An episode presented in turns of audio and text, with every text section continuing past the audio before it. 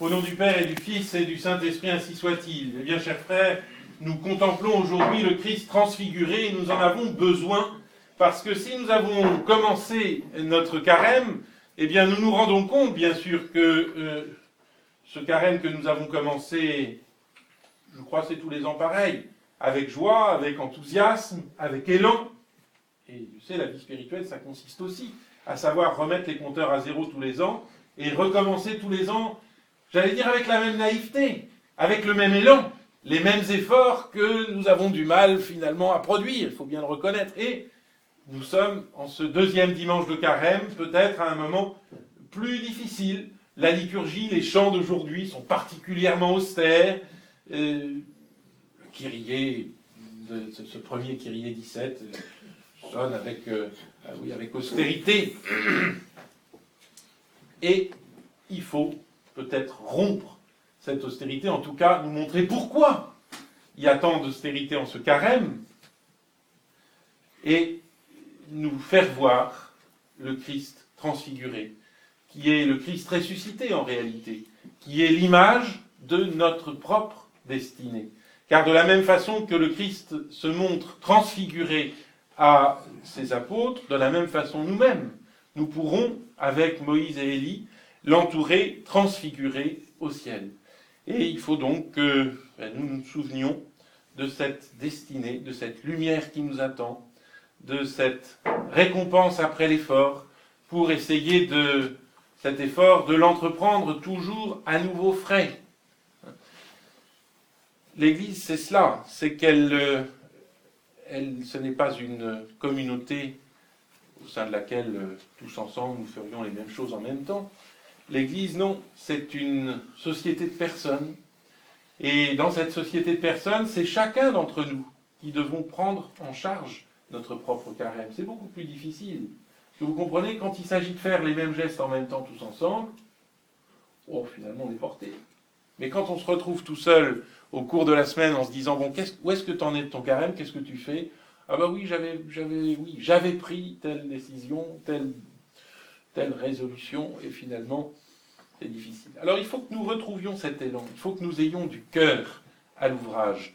Et pour nous donner du cœur à l'ouvrage, eh bien, je crois qu'il n'y a rien de tel que de voir le Christ transfiguré, de nous mettre devant le Christ transfiguré, devant le Christ ressuscité.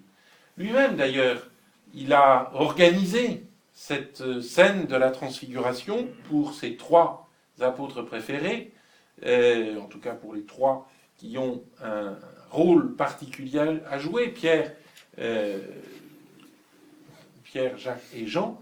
Et ces, trois apôtres, euh, en quelque sorte, nous représentent tous. Le, le Christ évoque, c'est dans Saint Luc, ce n'est pas dans Saint Matthieu, mais le Christ évoque les circonstances de sa sortie, nous dit le texte Exodos, hein, mot grec. Qu'est-ce que c'est que cette sortie?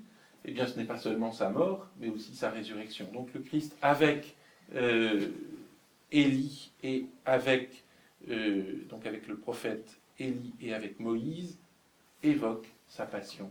Et vous voyez, que veut-il faire d'autre pour ces trois apôtres, sinon en quelque sorte, les mitridatiser contre le scandale de la croix, contre cette horreur de sa mort, de sa crucifixion, de sa mort comme un maudit attaché au bois.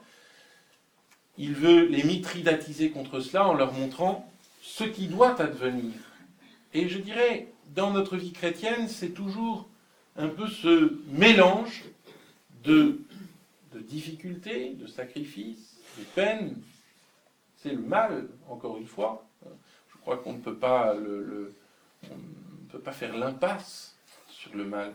Et en même temps, il y a cette joie de se savoir fils de Dieu, de se savoir aimé de Dieu, de se savoir attendu par Dieu, de se savoir porté dans la main de Dieu chaque jour.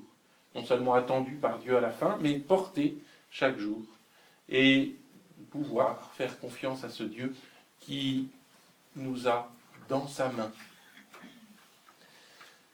Nous n'avons pas, évidemment la chance qu'ont ces trois apôtres, Pierre, Jacques et Jean, de voir le Christ transfiguré. Ce que nous pouvons faire, c'est entendre.